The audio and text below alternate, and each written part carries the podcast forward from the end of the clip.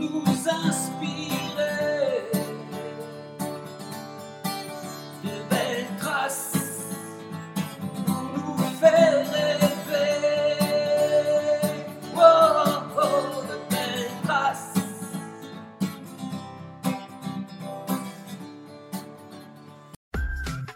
Bonjour à toutes et à tous. Bienvenue dans le podcast Belle Trace. Je suis Flo Masnada, skieuse et passionnée de sport. Choisir, dessiner, laisser ma trace, c'est ce qui m'a guidée pendant des années et je souhaite que cela continue. Alors j'ai pensé qu'à travers ce podcast, je pourrais donner la parole aux grands champions, mes amis, que j'ai eu la chance de côtoyer pendant des années pour qu'ils nous transmettent leurs messages, leurs valeurs, leurs belles traces quoi. Ils nous ont fait vibrer et continuent à provoquer des émotions uniques chez nous. Alors, tendez l'oreille et soyez à l'écoute de leur souffle plein d'énergie positive. Aujourd'hui, c'est un phénomène que je reçois au micro de Beltrace. Un athlète qui ne passe jamais inaperçu où qu'il soit. Par sa taille, son sourire, mais surtout par son énergie débordante. Il est lui aussi double bronzé olympique, pas ski, en taekwondo. Le premier français de l'histoire. Alors on s'est rencontrés il y a plus de 20 ans et j'ai fait une initiation taekwondo avec lui. Ah, je peux vous dire que ça, ça pulse quand c'est comme ça. Et même si on ne se voit pas souvent, on reste en contact. C'était avec un immense plaisir que j'accueille au micro Monsieur, Mister Pascal Gentil. Bonjour Flo, comment vas-tu? Ah bah écoute, euh, je suis vraiment ravie de te voir. Ça fait quand même longtemps. On s'est croisés il n'y a pas si longtemps à l'INSEP. Oui, c'est vrai. euh, et je me suis dit, ah mais oui, mais là, il faut que, il faut que j'ai Pascal au micro. Ouais, ouais, ça me fait très très plaisir euh, d'être euh, à ton micro euh, sur ce podcast parce que bah, on se connaît depuis des années, Mm. on a partagé pas mal de choses, notamment autour des étoiles du sport ou de ces. Mm. semaines olympiques euh, organisées par le comité olympique où euh, tous ces champions de toutes ces disciplines d'hiver et d'été se rejoignent pendant une semaine, voire un peu plus. Et, euh, et, et- et où on, on a créé vraiment cet esprit d'équipe euh, de France olympique. Donc euh, Mm. voilà, je suis très très content d'être là et que ce soit ici ou ailleurs, voilà, je me serais, je me serais toujours arrangé pour, Mhm. pour pouvoir être en face, face à toi et au bout de ton micro. Ah, c'est trop, c'est trop gentil. C'est vrai que. Alors en plus, tu sais, quand je parlais de tes deux médailles de bronze, euh, on en reparlera un petit peu parce que parce que t'étais pas tout à fait content quand même de ces médailles, toi. C'est vrai. Et euh, mais j'y étais en fait à Sydney et à Athènes, donc je les ai, je les ai vus aussi. Mais en recherchant euh, en, euh, ton, ton histoire, en fait, j'ai vu que tu avais commencé le taekwondo à 18 ans. C'est vrai. Mais c'est dingue. Ouais, j'ai commencé très tard et euh, tout de suite on m'a dit que c'était pas possible d'être champion en commençant aussi tard et, et j'ai voulu, à force de travail, euh, montrer que c'était possible. Souvent les gens disent euh, oui, mais toi t'étais très souple, t'étais très grand. Je dis mais attendez, moi quand j'ai commencé le taekwondo, j'étais hyper raide, j'arrivais pas à toucher mes jambes tellement j'étais raide. Euh, évidemment j'avais un, gabarit, j'étais assez longiligne, j'étais quasiment un des plus grands aussi à l'époque. Aujourd'hui les, les pratiquants. tu mesures combien? Tu mesures Je mesure euh, 1m98. de- D'accord. Voilà. Aujourd'hui, les pratiquants de taekwondo sont de ma taille ou même Oui. beaucoup plus grands euh, et beaucoup plus fins. C'est, c'est, c'est- ça a complètement ré- révolutionné euh, euh, la, la discipline, le fait de, d'inclure de l'électronique. Euh, donc, il y a des nouveaux profils qui sont arrivés. Mais euh, voilà, j'ai beaucoup travaillé, beaucoup. Je travaillais 6 heures par jour, 5 jours sur 7. Et voilà, j'étais un acharné. euh, les gens voyaient la face. Euh, Émerger de et- l'iceberg. Émerger de Mm. de l'iceberg, merci. Mm. Euh, le, show-off, le, Oui. le- le- le mec souriant, le mec euh, euh, toujours cool, toujours un petit peu comme Fonzie, détendu, cool. Mais euh, derrière, euh, j'étais un bosseur, quoi. Je le suis toujours. Donc je bossais sur les tatamis, je m'entraînais. Entre midi et deux, au moment de faire la sieste, moi je filais sur mon scooter, j'allais chercher des sponsors, je faisais du marketing, j'avais ma petite boîte d'images, je, gérais mes contrats, je, démarchais les sponsors, j'allais chercher les médias pour qu'ils parlent de moi, qu'ils parlent de nous, du taekwondo. Enfin, je faisais tout, quoi. J'étais sur tous les fronts marketing, communication, sponsoring euh, et médias. Donc, euh, euh, c'est, c'est, ça n'a pas été le fruit du hasard, ça a été le, le fruit de, de beaucoup, beaucoup de travail et beaucoup d'a- d'abnégation. Ouais, mais ce qui est dingue, c'est que c'est, tu l'as fait, as fait tout ça, et en plus, on est, on est tard, quoi. Parce que, comme tu dis, euh, commencer le taekwondo à 18 ans, mais qu'est-ce que tu faisais avant? Bah, je faisais rien. je faisais rien. C'était la fin des années 81, euh, début des années 90. Parce qu'il y a pas, il y a- enfin, avec ton gabarit et tout, il y a personne qui est venu te voir Ouais. pour le pour le basket, Ouais, pour sûr, le hand, pour tous ces, pour pour tous ces Ah, bah, sports. j'aurais pu faire plein de sports. Mais oui. Moi, mon premier, on va, on, on va rentrer dans le vif Oui. du sujet. Moi, mon premier souvenir de sport, j'étais devant ma télé, 88, Séoul, et je vois de l'athlétisme. Bah oui. Même pas du taekwondo, de l'athlétisme. oui, sûr. La finale du 100 mètres, Lewis Johnson. Et là, j'ai qu'une envie, c'est de dire attendez, je rentre dans le poste de télé. Et je me mets, alors que je faisais pas de sport, hein. et enfin, j'avais envie de me confronter au meilleur. Déjà, j'avais ce, cette envie, ce, ce- ce- cette, cette fougue. euh, voilà, je faisais pas de sport, euh, je, euh, mais j'avais envie de, de- j'aime la compétition. Moi, le sport, pour moi, c'est uniquement la compétition. Ah, mais quand tu me dis 88, 88, t'avais 15 ans. Ouais, j'avais ouais, Mais 15 ans. et- t'avais pas du tout fait de sport avant non plus? fait... Non, non, Parce que, parce que finalement, ta famille était pas du tout sportive Pas ou- du tout, D'accord. pas ok. du tout. Mon père était pasteur, pasteur aujourd'hui. Il, Ouais. il était préposé PTT avant, Ouais. donc il était facteur, ça finit en heure aussi. Ouais. Et euh, ma mère était aide-soignante. Euh, voilà, j'ai- j'ai- je finissais l'école à 16h, à 16h30 j'étais à la maison, donc je sortais pas de chez moi. C'était le sport, ça a été, c'est l'émancipation par le sport. Moi, je Oui. suis sorti de chez moi quand j'ai dit, quand j'ai montré de façon structurée que j'étais inscrit dans une discipline. Donc j'ai travaillé deux mois dans un restaurant. À l'époque, je faisais des études d'hôtellerie et euh, diplôme en poche. J'ai travaillé deux mois dans un resto et en septembre 91, je, je- je pousse la porte et voilà. En fait, j'ai découvert cette discipline. On était à la MJC de la ville de Fontenay-sous-Bois dans le 94.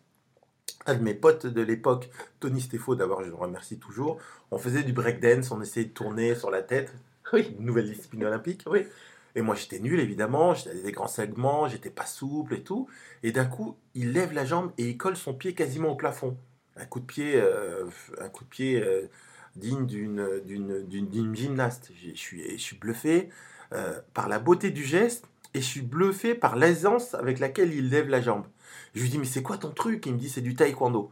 Et du coup là je le suis, je vais dans la salle, j'avais pas d'argent donc je m'asseyais sur le banc, j'écoutais, je regardais tout. J'étais le plus assidu, je venais tout le temps à tous les entraînements. Et dès que je rentrais chez moi, tac tac, je refaisais les mouvements chez moi et tout. Ah oui. Je demandais à mes frères de m'aider pour les étirements, un frère à droite pour m'écarter la jambe droite, un frère à gauche. Enfin, et Ah, Parce que vous êtes nombreux dans la famille. on est sept enfants, Ouais. cinq garçons, deux filles. Et donc euh, voilà, voilà comment ça a commencé euh, petit à petit. euh, et puis bon, trois années après, j'étais déjà champion d'Europe, j'étais déjà champion de France et et puis ça a été hyper vite. La même année, la discipline taekwondo est passée au congrès du CIO. Elle a été programmée pour, pour les JO. Enfin, elle, a été, elle est passée discipline olympique. Et, et en, à Atlanta en 96, elle a été programmée pour 4 ans après pour Sydney. Et voilà, et moi, toutes ces années, j'ai Bon été, timing pour toi. voilà, j'ai été persévérant. J'ai, continué à faire des médailles, soit au- au- aux mondiaux, soit au- en, en Coupe du Monde, soit au Championnat d'Europe. Tous les ans, j'alternais, je ramenais régulièrement un titre majeur.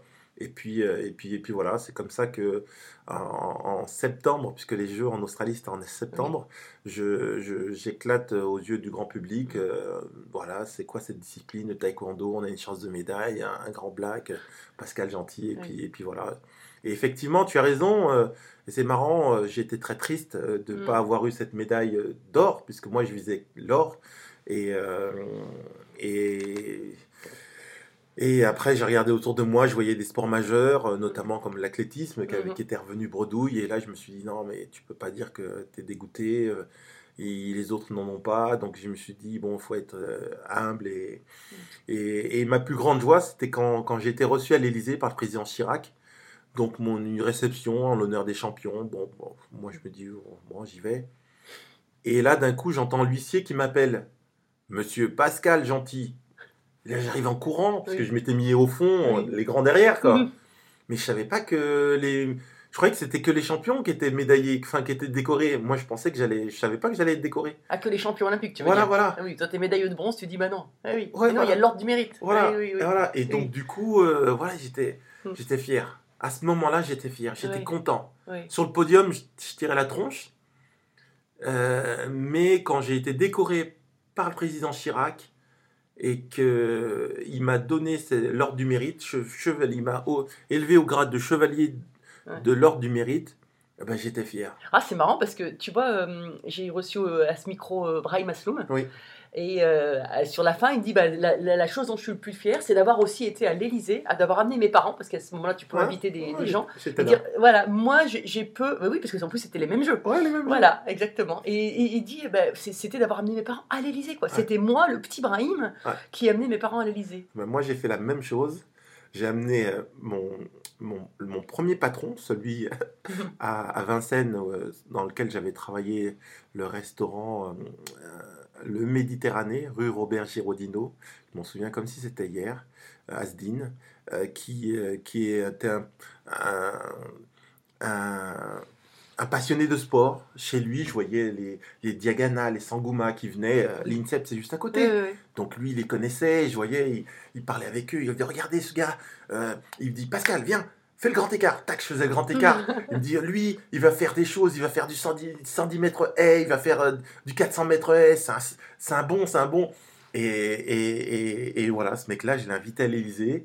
Euh, euh, donc c'était, euh, c'était bon, un certain nombre d'années après.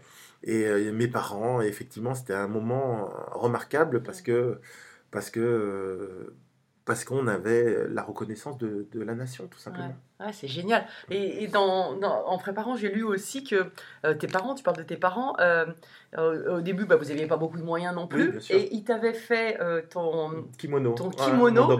plutôt avec des, des matériaux lourds et durs qui venaient plutôt du judo. Tout à fait. Et, Mais où t'as cherché tout ça Ouais, Non, bah non, oui. c'est vrai. c'est Non, vrai. mais ça me rappelle aussi, moi, parce que moi, mon, mon papa, c'est pareil, avec, il m'avait fait des. pour protéger les mains des piquets, Ouais. parce que comme on prenait les piquets vraiment dans les mains, il, il avait coupé des gants du set cuisine et il a mis des, des plaques en téflon en dessous, Ouais. et donc c'était vraiment très made, artisanal. artisanal. Bien sûr. Et, euh, mais ça, en fait, c'est marquant. Ouais, bah ouais, moi, j'ai. Alors, j'ai évidemment eu toujours le soutien des, des, des parents. Mes parents m'ont jamais poussé, mais mes parents m'ont jamais mis au sport. Ils. Mon père est venu me voir, je crois, la première fois. Si je dis pas de bêtises, c'était. euh, Je crois que c'était à Athènes, en 2004. Donc j'avais déjà fait Sydney. Oui. Enfin voilà, mes parents, ils étaient loin du sport, mais, mais mon père est pasteur aujourd'hui. euh, il consacre toute sa vie aux choses divines plutôt que, Mhm. que de, de choses terrestres. Euh, et, euh, mais ils ont, mes parents sont des parents aimants, ils ont toujours aimé. À la maison, il n'y a pas de champion. On est deux. euh, J'ai mon frère Dominique euh, qui, est- qui, qui a cartonné en basket, notamment en 3-3, qui a malheureusement loupé la qualif pour les Jeux de Tokyo euh, au TQO l'été dernier, donc euh, 2021, euh, pour les Jeux de, de Tokyo. Euh, mais, euh, mais voilà, à la maison, tout le monde est à la même enseigne. Et, et c'est vrai, c'est vrai que, que, que ma mère avait, euh, ou mes tantes, je sais plus, ils m'avaient cousu euh, un ou deux kimonos hyper rigides. Donc du coup, Mm. j'arrivais, tout j'étais un peu la risée, tout le monde Oui. se moquait de moi. Ils avaient tous leur Adidas, leur truc. moi, j'arrivais, pas de technique, un kimono euh, qui sort de je ne sais où, qui, qui était increvable. Oui. Donc, mais et, par euh, contre, une envie incroyable. et quoi. une envie, une envie, une envie de, de prouver, une envie de, de se dépasser, une envie de se confronter au meilleur. En fait, moi, c'était ça. J'avais, on m'a donné un cadre. On m'a dit, tu sais, ce sport, tu as le droit de frapper les gens. J'ai dit, ah bon? Ouais, tu frappes au-dessus de la ceinture, euh, avec les pieds jusqu'à la tête, et avec les poings, tu frappes uniquement au buste. Et tu peux faire ce que tu veux. Tu peux faire des 360, tu peux faire des, des un petit peu comme les jeux vidéo, croix, croix, étoile. Tu peux Ouais. faire des coups de pied retournés, tu peux faire ce que tu veux. À partir du moment où tu tombes pas, tu et j'ai trouvé ça génial en fait. Euh, C'était même de la créativité en fait. Ouais. Et, et De la danse un peu, parce de que la tu danse. retrouves un peu le ah breakdance ouais, que tu ah ouais, pratiques. ah ouais, ouais. Bon, j'étais pas bon en breakdance. hein. Je- oui, mais je- tu retrouves le rythme. Oui, le rythme. oui. voilà, le taekwondo pour moi c'est de la rythmique. Quand je conseille les jeunes aujourd'hui, le taekwondo, il faut comprendre que c'est de la rythmique. C'est ta ta ta ta ta ta. C'est de l'analyse. Euh, Mais tu sais, tous les sports, c'est un peu de la Oui, rythmique. oui, oui. C'est du rythme. Ouais, c'est la du rythme, Quand, ça paraît facile, quand Ouais. c'est bien enchaîné, Ah, c'est du c'est que tu as le bon rythme. hein. Le bon rythme, la fréquence, le- l'utilisation des temps forts, des temps faibles, des, temps, des, des, des, des, des, des- des périodes d'observation, Mm. la capacité d'analyser, Ouais. le langage non verbal, tu vois si c'est La quelqu'un... prise de La décision. prise de décision, enfin c'est tout ça et c'est c'est fantastique. Mm. Moi j'ai j'aime le sport pour ça. C'est c'est ce qui me. Tu, tu vois, le. Et souvent, quand je regarde du sport, tiens d'ailleurs, j'ai la télé maintenant depuis hier. Ça fait depuis le mois d'août que je suis euh, à- à installé et, et je, je viens d'avoir la télé, donc je vais pouvoir regarder du sport, notamment la Coupe du Monde. Et, euh, et, et quand je regarde du sport, ce que j'aime, c'est ça. C'est au moment où ça bascule, au moment où il y a une équipe qui domine l'autre, l'autre qui fait tous ses efforts pour euh, inverser. Enfin, j'aime bien déceler le point névralgique où ça bascule. Ça bascule. Voilà. Ouais. C'est ce qui me plaît dans le sport. Ouais. Et c'est vrai que ça, tient à pas grand chose, des fois. Ça tient à pas grand chose. Enfin, ça paraît tenir à pas grand chose. Ouais. Mais c'est tout le travail en amont qui fait basculer du bon côté aussi. hein.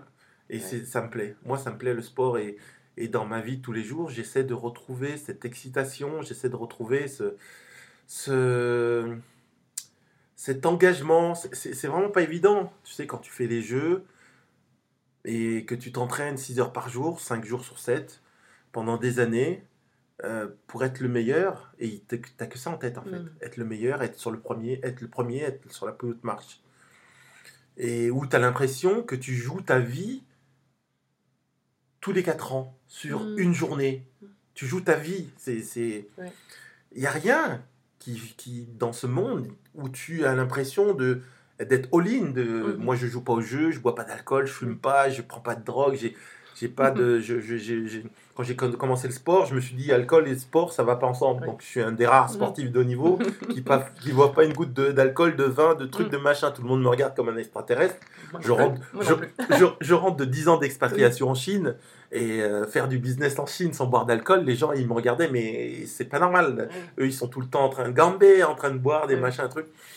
Et tout ça pour dire que euh, j'ai perdu le fil, je sais plus ce que je disais. On partait que tu, regardais la- les, euh, le sport et que c'était ton implication. Ouais, ouais, c'est Ouais. c'est- c'est ça, enfin tout simplement, le, le, le sport c'est c'est une belle incertitude. Et c'est Ouais. ce qui me plaît, voilà, tout simplement. Alors tu, bah, tu parles d'incertitude, tiens, tu me, tu me tends une perche si je puis dire. Oui. Euh, parce qu'après Sydney, tu as été médaillé aux Jeux d'Athènes Ouais. 2004. Encore une fois une médaille de bronze. Encore une fois avec une décision arbitrale, parce que toi à l'époque, il y avait vraiment une, une domine, enfin, un- où les arbitres avaient trop d'importance, si Oui, je puis dire. Puisque du coup, en plus, tu as fait évoluer pour le coup la, La ton sport, ouais. tu as fait évoluer ta discipline, puisque tu es passé sur les plastrons électroniques. Ouais. Enfin, suite à ça, c'est passé Tout sur les plastrons électroniques. Et, et du coup, voilà, tu as encore été euh, volé, si je puis dire, Oui. sur, euh, sur cette demi-finale qui te permet, qui te permet pas d'aller en finale, aller chercher l'or. Oui, oui, bien sûr. Hein, c'est ça. Et d'ailleurs, en sortant, je crois que tu, euh, tu dis à un journaliste Non, mais moi, je suis pas contente, je suis pas content. euh. Mais tu as quand même réussi à trouver les, les ressources pour, pour aller, aller en finale. Ouais, alors- en- enfin, chercher la médaille de bronze, ah ouais, effectivement. Lapsus. Alors, beaucoup de choses. Oui, beaucoup de choses du coup. Alors, ce que je retiens, c'est, c'est déjà quand je sors du, du, du match, euh, avec ces décisions injustes d'arbitrage, on me tend le micro et là, on me demande, on me dit oui, on vous connaît, Pascal Gentil, vous êtes un guerrier, vous allez chercher la médaille de bronze. Et là, je dis, ça c'était la première fois en 2000, je dis mais moi je m'en fous de la médaille de bronze, je suis Oui, venu pour la médaille d'or. oui. Je dis ça, mais spontanément, quoi. Enfin, Mm. moi, je suis quelqu'un de, de spontané et, et- et- et sans filtre. Et là, je me souviens, Mm. j'avais été remarqué à l'époque par Oui, Nike, qui, ça. euh, le directeur marketing et, et sponsoring de- du groupe Nike, qui, qui m'avait qui m'avait qui m'avait vu, qui m'a dit mais c'est qui ce mec qui s'est effronté, qui et puis voilà et puis derrière. je- Mais, mais par contre, il t'a remarqué positivement. Ah oui, Puisqu'en fait, il ah a dit oui. Ah bah lui, avec le caractère qu'il a, Ah ouais, euh, ah oui, c'est lui positif. que je veux. Quoi. Ah oui, Ouais, positif, euh, très très positif. Et, euh, et effectivement, j'ai ramené cette médaille. J'ai, je ne sais même pas si, si les ressources, il fallait les chercher parce que à l'époque, on, on c'était nouveau euh, le repêchage. Oui. Nous, Oui, il on a, fallait que tu battes tout le monde. voilà, C'est ça, tous ceux qui, qui allaient en finale. ceux hein, ouais, qui, ouais. qui étaient Et passés il n'y avait qu'une médaille de bronze. et il n'y avait qu'une médaille de bronze. Mhm. Donc tu faisais encore deux ou trois combats en plus. Ouais. T'imagines? Alors que le médaillé d'or, il faisait juste la finale et puis voilà. Bon, c'est pas grave. Oh, bah, toi, Mm. ton physique, elle, pour le coup, Ouais, c'est mais- presque un avantage, non? Moi, c'est même pas le physique, c'est Oui. j'étais le meilleur. J'étais le meilleur. Ah Les gens m'en parlent encore aujourd'hui. J'étais, j'ai jamais été aussi fort que ces Jeux de Sydney 2000. Ouais. J'étais tranchant comme une lame de rasoir. Mhm. J'ai fait sur 5 combats, j'ai dû faire 3 KO. C'était incroyable. C'était les premiers jeux, il y avait la pression, tout le monde dit voilà, c'est les jeux, il faut qu'on gagne, tout le monde il faut qu'on il faut bien faire. Et moi, j'étais pas du tout sans ce registre. Moi, c'était la fête. C'était regardez, c'est ça le taekwondo. Bam, bam, bam, bam, bam, bim, boum. Les mecs qui tombaient. Je tapais au corps, je faisais des doublés, j'enchaînais Oui. je faisais des choses en avançant, en reculant. J'étais tellement entraîné que j'étais comme j'étais programmé. J'étais comme un robot en fait. C'était bizarre ces jeux. Ces jeux étaient vraiment bizarres pour moi parce que je, je ne réfléchissais pas. Je j'étais automatique. Mm. Voilà, J'ai- j'ai- j'étais sur ma rythmique, j'étais j'étais dans j'étais dans mon truc. Et en fait, ce qui est venu dé- dérayer la machine, c'est l'arbitrage en fait ouais. c'est que d'un coup, je, je dis, mais qu'est-ce qui se passe? Je, je vois les, les points ne s'affichent pas. Et là, t'es, tu vois, je sors de, mon, de ma zénitude, Oui, de mon. De ta bulle, en fait. de ma bulle, truc. et, je, et là, j'ai un arbitre qui me met des avertissements, qui me parle, qui arrête le combat, qui, Mm. qui gesticule, qui fait des choses. Et je ne comprends pas ce qu'il dit. Mhm. Je comprends pas. Il me dit, tu, tu veux combattre, tu t'arrêtes. Enfin, il y a plein de choses qui, qui viennent m'embrouiller. Alors que normalement, c'est bim, bim, bim, bim. Je regarde, bon, ok, je mène bim, bim, bim, bim. Ok, tu vois, les Mhm. points s'affichent, Oui, tout. Mais il y a, il y a des choses qui n'étaient pas normales. ouais. Même le public le voyait. oui. Les gens sifflaient, les gens huaient. Et, et, et C'est en quelle année qu'il y a ce, ce, ce, ce combattant qui, euh, qui c'était en 2008 qui a frappé qui a l'arbitre. frappé l'arbitre tellement il, a, 2008. il était. euh, Mais oui, et ça, et ça, je l'ai appris après. Oui. Les, les... Il avait été approché par les adversaires, par le- l'entourage des adversaires, Ouais. avec une belle mallette. Ah ouais.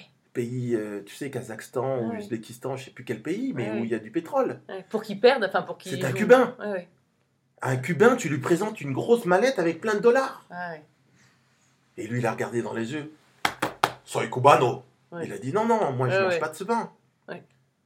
Il est en train de, de mener le combat, il mène les trucs, il tombe, il joue un peu la montre. D'un coup, l'arbitre, hop, il hop, se disqualifie. Ouais. Il se lève, il dit non, non, c'est bon, je peux combattre. Ouais. Et l'arbitre lui dit non, non, non, c'est bon, c'est fini. Et là, il lui dit tu Et- vas pas me faire ça. Ouais. Et là, l'arbitre lève le bras et donne la victoire. Et quand il lève le bras, il y a le bras, il y a la jambe Il a qui, pris la jambe qui. voilà, qui lui pète la lèvre et, et cette image, euh, évidemment, on m'a- on m'a demandé de venir la commenter puisque Oui.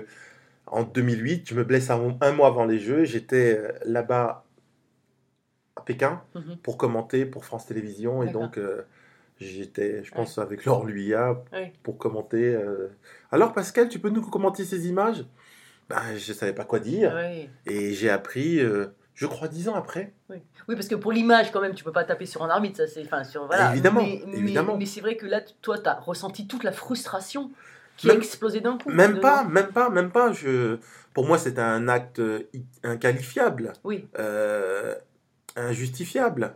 Euh, J'étais en Chine, euh, je suis arrivé en Chine en 2009, donc euh, j'ai dû apprendre ça en 2010 ou en 2011. Oui. Quelqu'un qui me raconte l'histoire et je me dis ah bon, Oui. et, et je découvre euh, voilà les, les dessous des cartes Mhm. et c'est surprenant, c'est Ouais. surprenant. Ouais, tu l'as su a posteriori. A Tout posteriori. le- Tout le- tout l'environnement, pourquoi c'était allé Voilà. jusque-là, et- et- et je voudrais quand même euh, profiter de ton micro pour Mm. faire un, un hommage à Alexis Vastine, Oui, qui, bien euh, qui, voilà, qui nous a quittés, Mm. euh, avec qui j'aurais pu être dans C'était son l'hélicoptère, anniversaire, là, il y a quelques jours. avec avec Mm. qui j'aurais pu être dans l'hélicoptère, puisque quand je quitte la Chine fin 2014, euh, et que je vais m'embarquer après dans, dans, dans la sécurité, surtout dans la candidature de Paris 2024, euh, Endemol, avec qui j'avais déjà collaboré Mhm. sur le projet, la première compagnie en Guyane avec toutes ces célébrités, Mhm. avec Moscato, avec Ouais. Nathalie Simon et Oui. autres, euh, où on est, on, on- on- pour divertir le, le peuple, on, jouait les bidas Oui. en Guyane, me propose de, de participer à ce jeu, Drop. Drop. Voilà, et avec un beau cachet à la clé et tout. Et là, je dis non, non, mais moi, je, je arrive- j'arrive de Chine. Ça fait cinq ans que je travaillais là-bas pour un grand groupe. Je travaille dans la sécurité. Je suis dans la sécurité aujourd'hui. Voilà, c'est c'est peut-être pas trop compatible et, et je refuse. Mais si j'avais dit oui, hop, envoyez-moi le cachet. euh, en septembre, je suis dans, je suis, je suis des Mm. vôtres, je suis dans l'hélico. Mm. Ben, j'aurais été dans l'hélico. Mm. Voilà, t'imagines? Mm. Cette année, euh, je suis pareil, euh, à la sécurité, euh, il y, a eu, ce- il y avait eu ce, ce, ce pilote d'avion Grivik qui s'était suicidé avec euh, tous les équipages. Ah oui. Voilà, et, c'était ma société qui, euh, qui sécurisait tout le périmètre. Et donc la commune, pour nous remercier, nous a invités au match au Stade de France, Allemagne, France, le jour des Le attentats. jour des attentats. Le jour des attentats. Dis donc, ça, oui, ça. Cette année, je peux te dire, j'étais dans le stade. Oui. Donc mon épouse, qui n'avait jamais vu euh, le, le Stade de France, me dit, voilà, on est en phase de candidature, voilà, on doit faire un peu du lobbying, j'ai des places pour aller au Stade de. France, est-ce que ça t'intéresse? J'étais en petite veste comme ça, euh, comme aujourd'hui. Mm. Euh, je lui dis, bon, on y va on y va, on est dans le stade, et à la mi-temps, je dis, bon, t'as vu le stade, bon, maintenant, il fait un peu froid, on y Mhm. va, quoi. Oui. Il y avait une super ambiance, mais il y avait eu déjà la première détonation. Ah Du coup, j'arrive et le portail était déjà fermé. Et euh, du coup, je suis enfermé dans le stade. Et à côté de moi, il y a un jeune homme que j'avais identifié à, à l'arrivée du match et qui était en ligne avec son épouse, qui était dans, au, Li- au Little Saigon, euh, voilà, qui était sous les tables. Et, et Ah donc, oui. je comprends qu'il se passe quelque chose, mais sur plusieurs, euh, plusieurs, euh, Endroits. plusieurs endroits. Ah. Voilà. Donc l'année, euh, je crois que c'était 2015. Mm. Euh, c'était une année où je suis passé euh, deux fois, Oui. deux fois, deux fois pas très loin. Ouais. Septembre 2014 et, euh, Ouais. et les attentats, c'était sans doute fin 2014, je ne Ouais. sais plus. Oui, c'est ça. Ah là, bah dis donc, ouais. Eh ben, oui. Ouais, donc voilà, comme quoi je dois avoir sans doute. c'est peut-être les prières, les prières de mon père ou une, bonne, une bonne étoile. Ouais. Mm. Ah, c'est. oui, ça. ça... Ça m'émeut, hein, parce que quand même, c'est, euh, tu te dis, ouais, c'est pas, pas simple. Hein, Ouais. euh, Pas Et- simple à vivre non plus. Et hein. Alexis, Alexis qui a été plusieurs fois volé Ah, bah oui, non, mais c'est ça. Ouais, ouais. au jeu. Ouais. Et moi pareil. Mais, Deux les, fois, gens, hein. mais les gens ne Oui, le savent pas. Quand ils voient Pascal Gentil, ils ne disent pas. il- Moi je dis je suis deux fois médaillé olympique. Je dis pas je suis deux fois médaillé de bronze parce que j'ai encore de travers ces deux médailles de bronze. Tu m'entendras jamais dire je suis deux fois médaillé de bronze. Oh, alors moi, j'ai attaqué comme ça en plus Mais le, c'est pas grave. C'est pas grave. Je le suis. oui, oui. Et je, je suis fier de l'avoir été. Mais pour moi, je, je ne suis pas un médaille de bronze. Je, suis, je suis plus que ça. C'est pour ça que quand je me retrouve au repêchage, Oui, mais pour, c'est comme si tu m'envoies au championnat de France pour combattre. Je suis pas de ce niveau-là. Moi, je suis un des meilleurs. Et je veux le prouver. Mm. Tu vois ce que je veux dire?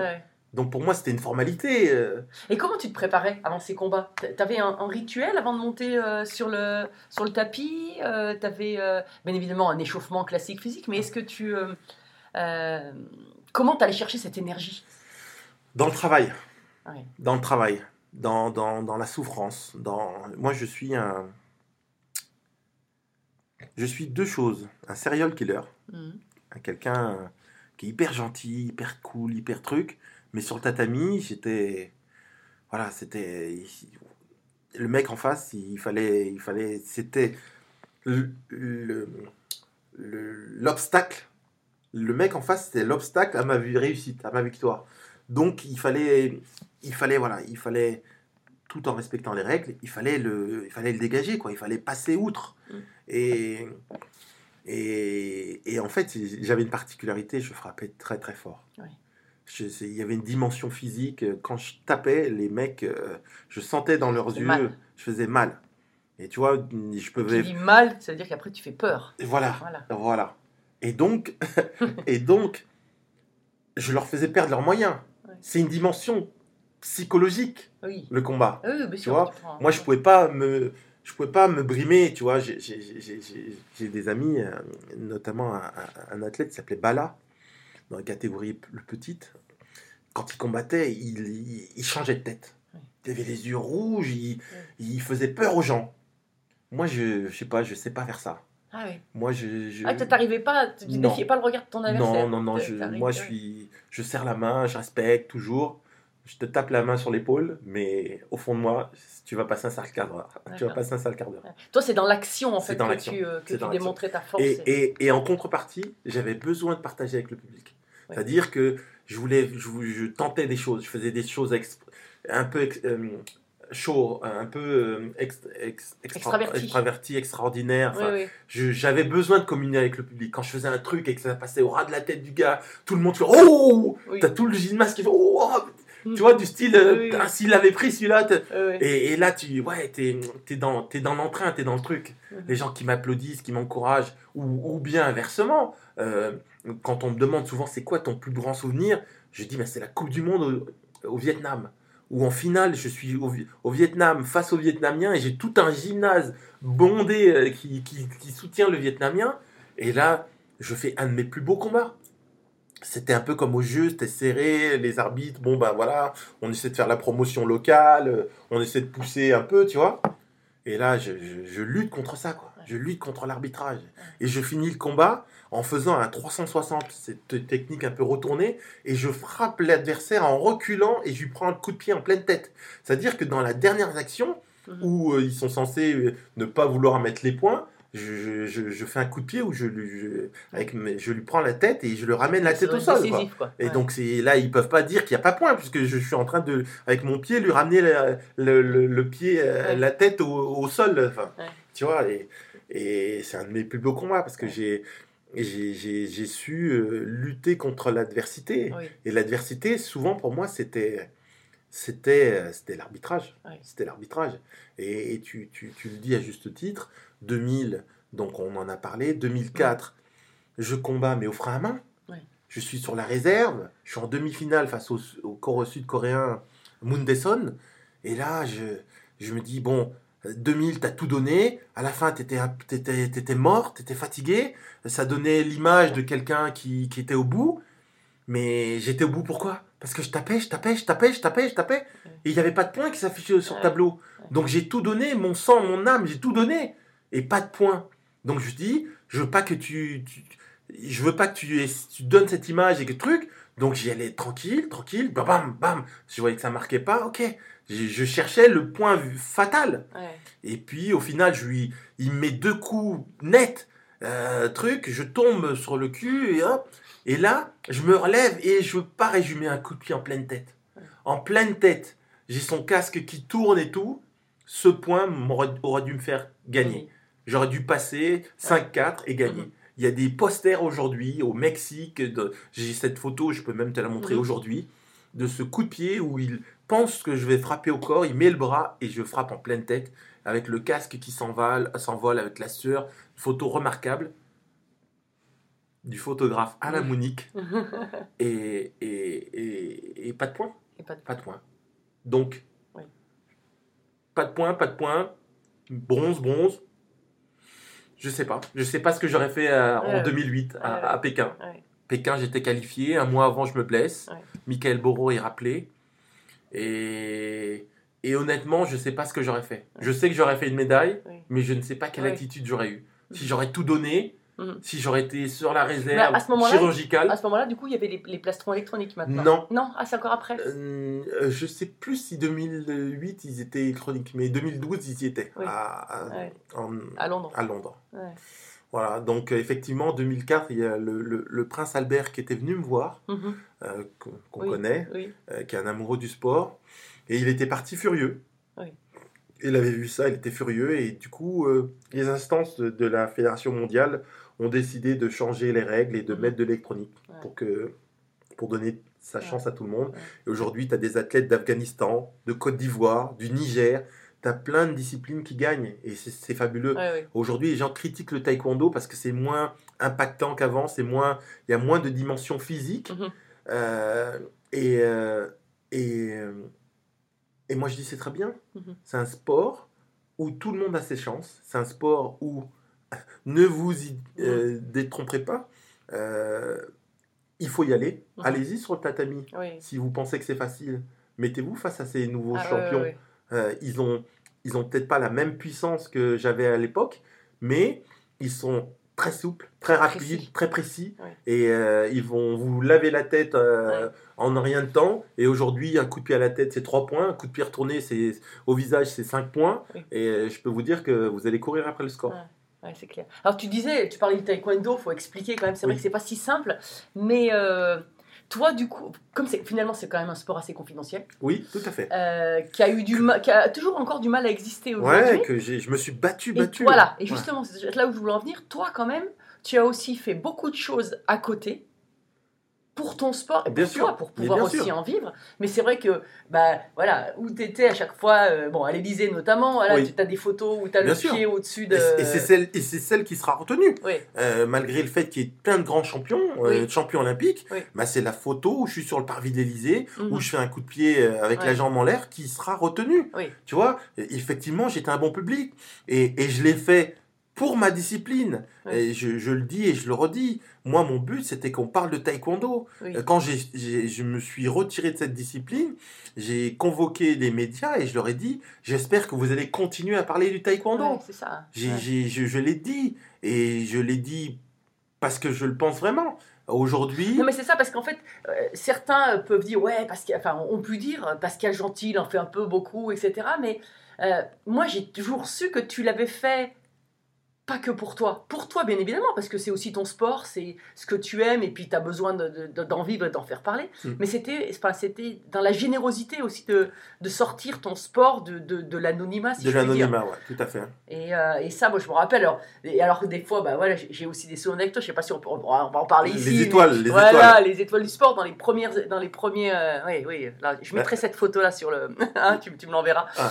sur le, sur, pour quand j'annoncerai le podcast. Mais Mm. euh, aux étoiles du sport ou quand à la soirée de gala, euh, tu, euh, tu commences à faire un striptease. Bon, Oui. bon, on était tous contents. Voilà. Et t'as fini à la fin, En chaussettes, oui, avec une chaussette. avec une Voilà, chaussette. Que ça. Devinez où Voilà, devinez où c'est Ouais, ça. ouais, non, mais c'est comme ça. Moi, je, je suis.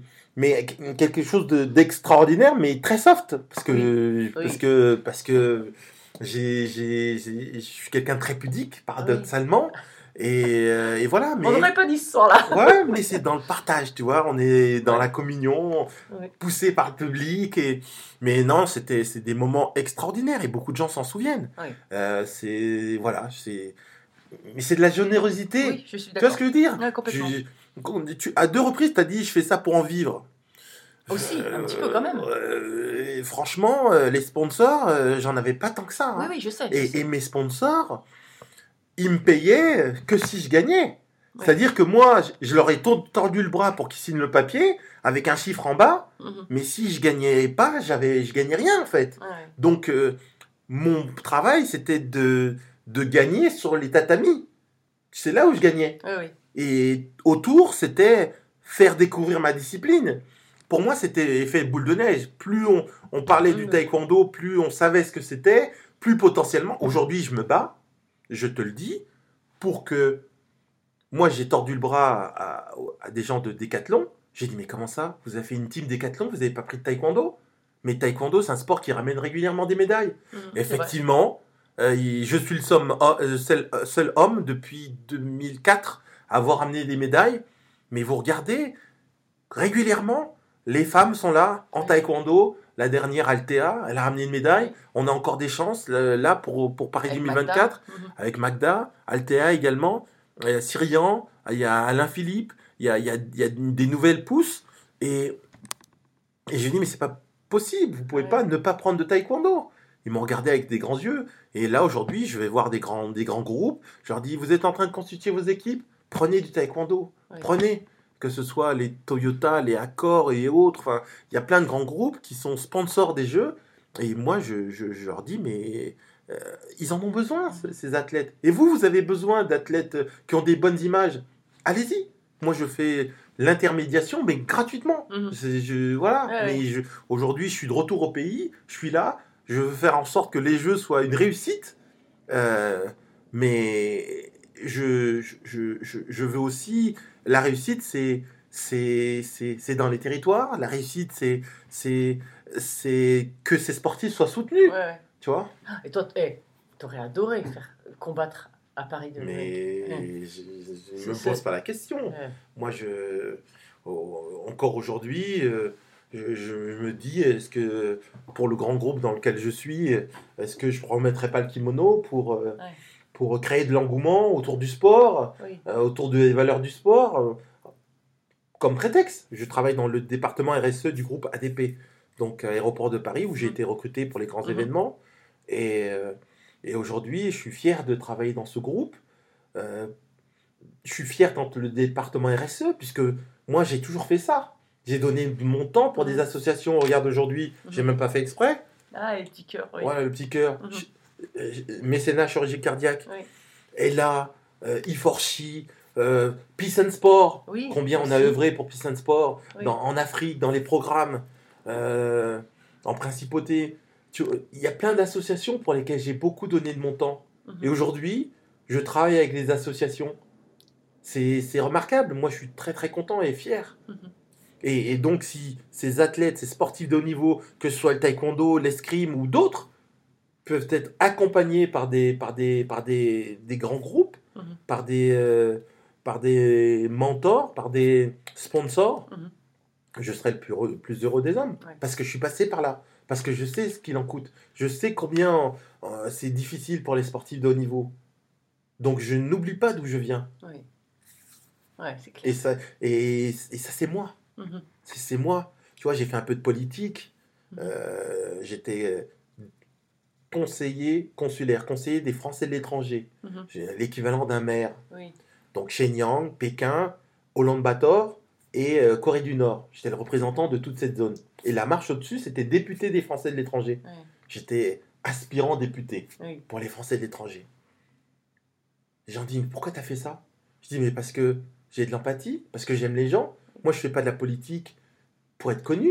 Je suis déjà connu. Je fais pas la politique pour gagner de l'argent. L'argent, il est dans les entreprises, il n'est pas en politique. Mhm. Moi, je fais ça parce que je vois des gens qui sont en difficulté et je connais les gens qui ont les réponses à ces difficultés. Et donc, je peux facilement faire le bridge. Voilà. Et bon, j'ai fait 9,5 en indépendant. Tout le monde me regardait avec des grands yeux. Il me dit, mais t'as fait 9,5 Mais tu te rends même pas compte. On pensait que tu allais faire 2-3%. C'est énorme en politique pour un, un premier, Ah ouais, une oui. première mandature. Ouais. Ah Et, pour revenir sur la Chine, Oui. pourquoi t'es parti là-bas? Pour travailler pour les Jeux. Moi, j'avais, Pour- ah, moi, j'avais pour- j'ai- les Jeux d'hiver. Ok. J'ai Ah, travaillé pour les 4 Jeux. ans pour les Ah, Jeux oui. d'hiver. Là, je rentre en Oui, France. c'est vrai que tu m'avais contacté. c'est Voilà. vrai, ouais. Mhm. Comme tu disais Ouais. tout à l'heure, on est resté en contact, c'est vrai. Oui, oui. Moi, Oui, oui. j'étais en Chine, mais j'avais mon numéro. Oui. J'étais en contact que- avec tout le monde. Avec Hugo Bry, enfin avec tous Oui. les sportifs, avec tout le monde. Et euh, évidemment, on voyait moins dans le paysage médiatique. c'est le comité d'organisation qui t'a. Non, parce qu'au Non. début, t'es parti pour euh, un grand groupe, Alors, pour Veolia. alors non? 4 ans avant, c'était Ah, pour ouais. Veolia. Voilà. Donc, de- du 1er mai 2009 à août 2014, je travaillais pour Veolia. Je rentre en septembre 2014, je travaille chez Securitas. Mhm. Et en pleine période des attentats, Oui. je vends des gardes du corps quand les, les services de l'État étaient, fatigués. De, de, de, de- de- Donc je vends des gardes du corps partout, des, des vigiles pour ouvrir les sacs, pour vérifier. Je sais pas si tu te souviens, cette, Ah, cette atmosphère très, très pesante. Et en parallèle, je fais toute la candidature de Paris 2024. Ouais. Et jusqu'à la visite du- des membres du CIO, je présente les installations avec la ministre de l'époque, Laura Flessel. Oui. Je présente les installations du Grand Palais euh, à à Thomas Barr et à tout- toute la délégation. Et quand on remporte euh, les Jeux en septembre 2017 à Lima, la clôture du comité de candidature, je repars le 3 ou 4 janvier 2018 à Pékin pour travailler. Mon épouse au sein du COJO, comité d'organisation des Jeux Olympiques de Pékin 2022, Jeux d'hiver. Et moi, je travaille pour l'équivalent de la Solidéo là-bas, euh, qui s'appelait Beijok, Beijing Enterprise JO Construction. D'accord. Et euh, donc, je travaillais pour l'équivalent de la Solidéo, donc pour le gouvernement chinois, et je faisais de l'intermédiation. Toutes les revues, quand les membres du CIO venaient pour euh, voir l'avancée des travaux et autres, j'étais la face, the face, de, j'étais le visage de l'étranger, le Lawai, Ouais. qui euh, parle un peu mandarin et qui connaît le, le mouvement sportif, et voilà, j'ai fait ça, l'intermédiation. Je faisais le lien entre les membres du CIO qui Ouais. venaient et, euh, et mon, mon, mon patron euh, qui était, qui, était, qui était chinois, quoi. Et en fait, tu as fait ça avec tes, tes qualités de relationnel. Tout à fait. hein, c'est ça. mon hein. réseau, Oui, euh, réseau, ouais. ma connaissance du milieu de la sécurité, ma connaissance du, du milieu sportif et, euh, et ma connaissance du, du territoire chinois également, puisque j'avais travaillé 5 ans pour Veolia, euh, où j'étais en charge des relations institutionnelles, toujours, le réseau, avec les ambassades, les chambres de commerce, et en interne, tous les sujets de sécurité, sûreté, sécurité pour les 10 000 collaborateurs du groupe de Veolia. Donc Veolia, à l'époque, c'était euh, Veolia Énergie, Veolia Eau, Veolia Transport et euh, Veolia Environnement, les, les déchets. Et, et la vie en Chine, là-bas, ça a été? Magnifique, Ouais. magnifique. Moi, je suis rentré en France en juin. En juin, je, tu vois, on est à Mhm. Roissy, là. Euh, mon, mon- mes parents habitent à Tremblay-en-France, juste à côté. L'aéroport est basé sur Roissy et Tremblay-en-France. Mhm. J'appelle mon papa. Euh, Papa, tu viens me chercher le temps que les valises arrivent, il est devant, et puis je monte dans la voiture et je lui dis Bon, ben, on est en vacances, je rentre de la campagne, Ouais. j'étais en Australie, j'étais en Inde avec les enfants, j'ai Ouais. fait ci, j'ai fait ça. Et, euh, et, et je raconte euh, comment, comment j'ai été à la rencontre des, Mhm. des Français de l'étranger. Et, euh, et là, quelques jours après, mon épouse dit Bon, la Chine, c'est un peu compliqué, on va peut-être pas repartir. Et, et- et très rapidement, je me suis remis en mode guerrier. Et il fallait trouver un boulot, il fallait trouver un logement, il fallait trouver des écoles, Mhm. et il fallait réactiver les cartes vitales et autres. Et, et voilà, c'est parti, c'était parti très, très rapidement. Et je suis de retour euh, comme si j'étais jamais parti. Ouais. Ah, c'est dingue, c'est dingue toutes ces, toutes ces vies. hein. Ouais, c'est dingue, c'est dingue. euh, J'estime avoir un- une vie extraordinaire. Je suis Ouais. quelqu'un de très simple, très ordinaire. Les gens quand ils, ils me rencontrent, ils sont ils sont souvent surpris. Ils disent mais c'est quelqu'un d'hyper accessible, Ah bah oui. hyper à l'écoute. Oui. Mais à côté de ça, j'ai une vie extraordinaire. J'ai vécu des moments et je vis encore des moments extraordinaires. Je me retrouve dans des, tu vois la liste, la, la- la fa- soirée du, la fameuse soirée de Fouquet's. Quand tu regardes la liste de Fouquet sur internet, tu vois mon nom. Moi, cette soirée-là, j'étais avec Johnny Hallyday, son épouse, Jean Reno et son épouse. J'ai vécu des trucs extraordinaires avec eux. Et puis, je te raconte, hein, oui, oui. on est que tous les deux. Oui. Euh, Johnny, Johnny, euh, à son âme, euh, on était là, dans le Fouquet's, à l'étage, euh, Mhm. aux barrières, donc euh, hôtel, de- hôtel de luxe. Et euh, dans la petite cour extérieure, et d'un coup, euh, il y a le président euh, de l'époque, Nicolas Sarkozy, qui, qui faisait la tête, qui était agacé, qui était, qui était pas bien. Ouais. Et nous, on le connaît, on est Mhm. assez proche de lui. Et, et d'un coup, Johnny, euh, il fait Oh putain, elle fait chier celle-là, venez, on se casse. J'étais comme ça, Mhm. j'étais en train de trembler. Je Oui. dis Il parle comme ça de la première dame. Oui. Enfin voilà, il- et on s'est levés tous d'un coup, et on est sortis du Fouquet's, et là il y avait toutes les caméras de France et de Navarre. Johnny, Johnny, Johnny, Johnny, vous avez dit que si Sarkozy n'était pas élu, vous quitterez la France. Et moi j'étais là, téléphone avec un pote, il disait Je te vois à la télé. Je dis Ah bon Et tu vois, j'étais j'étais dans, j'étais dans le bureau du président, Ouais. dans son QG, le jour où il a été élu. C'était le même jour. Et on était comme ça devant les écrans, à faire euh, comme, des, comme les rugbyman, la, la mêlée. Ouais, la mêlée, ouais. Et on faisait le décompte devant l'écran. Ah, mais vous le saviez déjà non. Oui, Eh oui. on avait les sondages. Oui. Et à 20h06, je suis devant le président. Oui. Il- je ne l'ai pas pris dans mes bras, mais on était, Oui. c'était hyper festif. Et d'un coup, il me regarde, il me dit Chut, chut, chut, George Bush. Il y avait George Bush qui était en train de l'appeler, Ah j'étais oui. juste devant lui. Tu vois ce que je dire? Énorme. Enfin bref, c'est des anecdotes, j'en ai Ouais. plein, j'ai Ouais. plein de photos, j'ai plein de vidéos, j'ai, enfin voilà, l'été dernier, j'étais avec le président de la République, Emmanuel Macron, on était à Tokyo, j'étais à Tokyo puisque j'ai- j'étais Mhm. président de la commission des athlètes pour la fédération mondiale, et je me dis, je suis élu local, on est en Asie, je suis à Tokyo, il est à Tokyo, je veux absolument le voir. J'insiste pour le voir. Je vois, j'ai un entretien avec le président à l'ambassade du Japon. Et là, je lui dis, Monsieur le Président, les Français souffrent. Il me regarde. Non. Avant de lui dire ça, je lui dis, Monsieur le Président, j'ai collé des affiches pour vous. J'ai fait campagne pour vous. J'ai soutenu des trucs. Il me regarde, il se dit, mais lui, il va me demander quelque chose. Oui, oui. Il se dit, il va me demander. Et je lui dis, Monsieur le Président, les Français souffrent. Les Français de l'étranger sont en difficulté. Tous ces Français qui ont mis toutes leurs économies dans des hôtels, dans des restaurants Mhm. à l'étranger, sont en train de mourir à petit feu, monsieur, Mhm. monsieur le Président. Et comme réponse, vous fermez les frontières.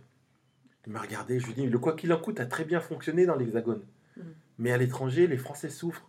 Et il m'a regardé, il s'est dit, mais qui c'est ce mec qui vient et, qui- et qui, qui me parle des Français? Et le deuxième sujet dont je lui parle, c'était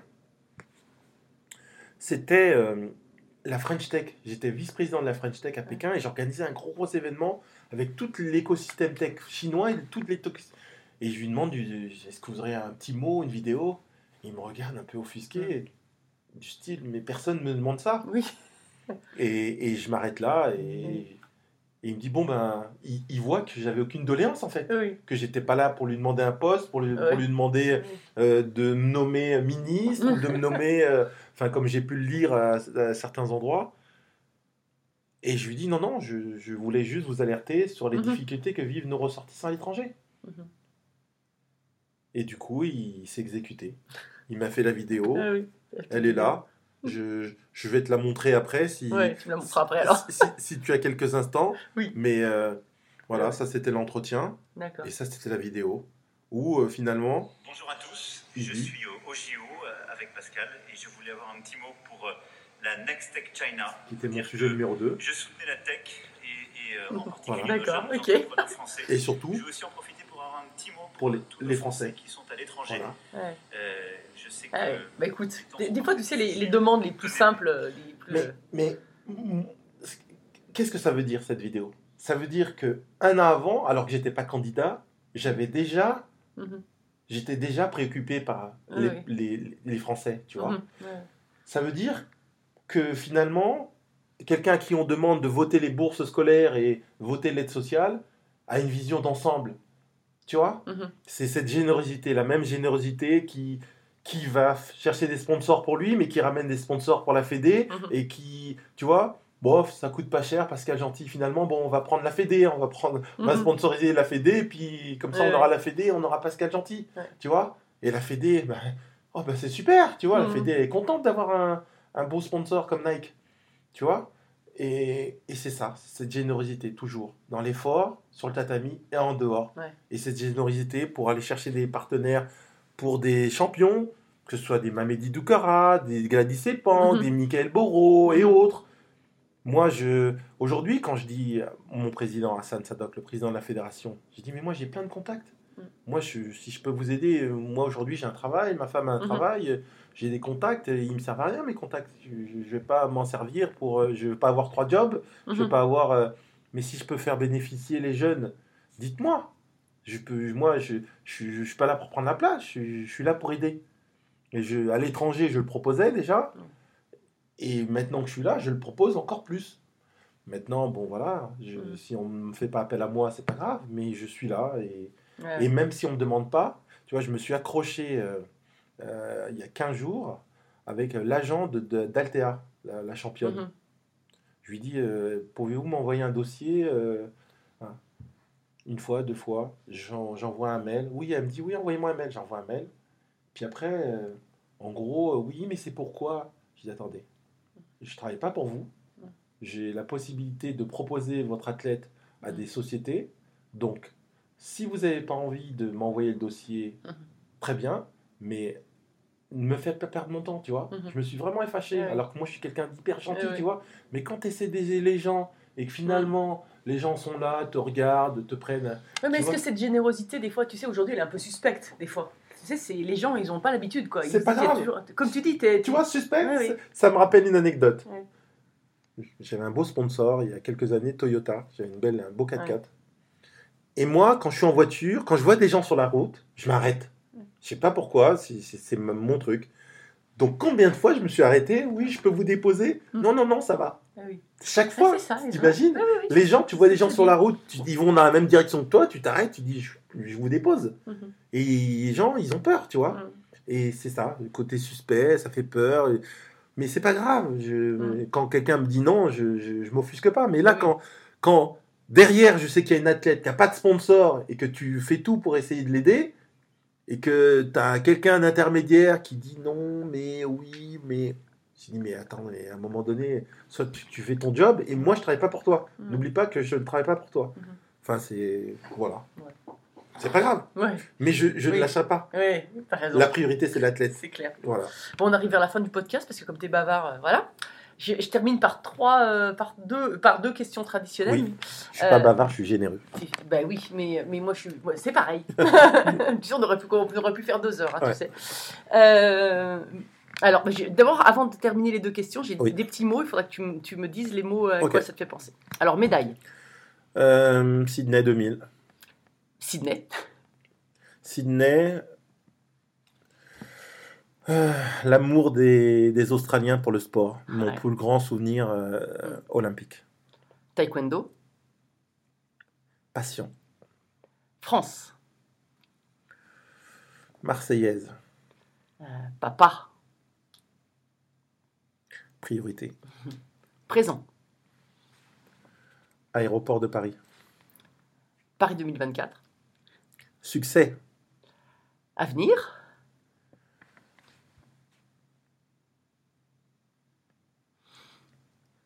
Famille. Et rêve.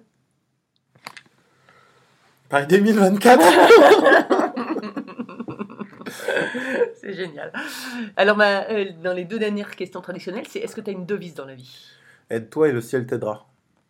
C'est ce que tu as eu depuis tout, depuis tout le temps. Ouais. Ouais. Je suis très croyant. Je le montre pas.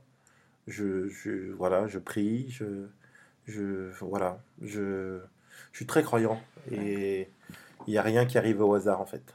Rien n'arrive sans que Dieu ne l'ait ordonné. Et alors, mon podcast s'appelle Belle Trace. Qu'est-ce que c'est pour toi, une belle trace? Ben, c'est c'est de c'est de c'est d'être pionnier, c'est de c'est de d'ouvrir la voie, Mhm. C'est d'être généreux, c'est d'amener avec toi les gens derrière. C'est je te donner une anecdote. Quand j'étais en campagne, lors d'une de mes premières réunions publiques, euh, j'ai pris la parole et euh, je me suis présenté. Et ma femme, elle a pris le micro, elle a dit, je vais vous dire qui c'est mon époux. Mon époux, c'est un- un monsieur qui, euh, qui est au parc avec les enfants, qui rencontre un monsieur qui vient de perdre son boulot chez Safran, qui est en Chine, mon épouse qui essaie de travailler pour euh, l'office du tourisme ou autre, enfin bref. Et il passe deux coups de fil et il lui trouve un job chez Safran aux États-Unis. Demandez-lui le nom de cette personne, il ne la connaît pas puisqu'il l'a rencontrée il y a une demi-heure. Il lui a trouvé un job, il lui a changé sa vie sans rien attendre en retour. C'est ça mon mari. Voilà ce que c'est euh, que laisser des traces. Merci. Je t'en prie. Merci à tous, chers auditeurs passionnés. Vous savez qu'en ski, on récompense les jeunes skieurs avec des étoiles. Alors, si ce podcast vous a plu et que vous voulez continuer à suivre les belles traces et à le faire découvrir aux amis, mettez non pas 3, mais 5 étoiles. Et pensez à écrire un petit commentaire pour m'aider à progresser et à dévaler les pistes encore plus vite. Allez, tchuss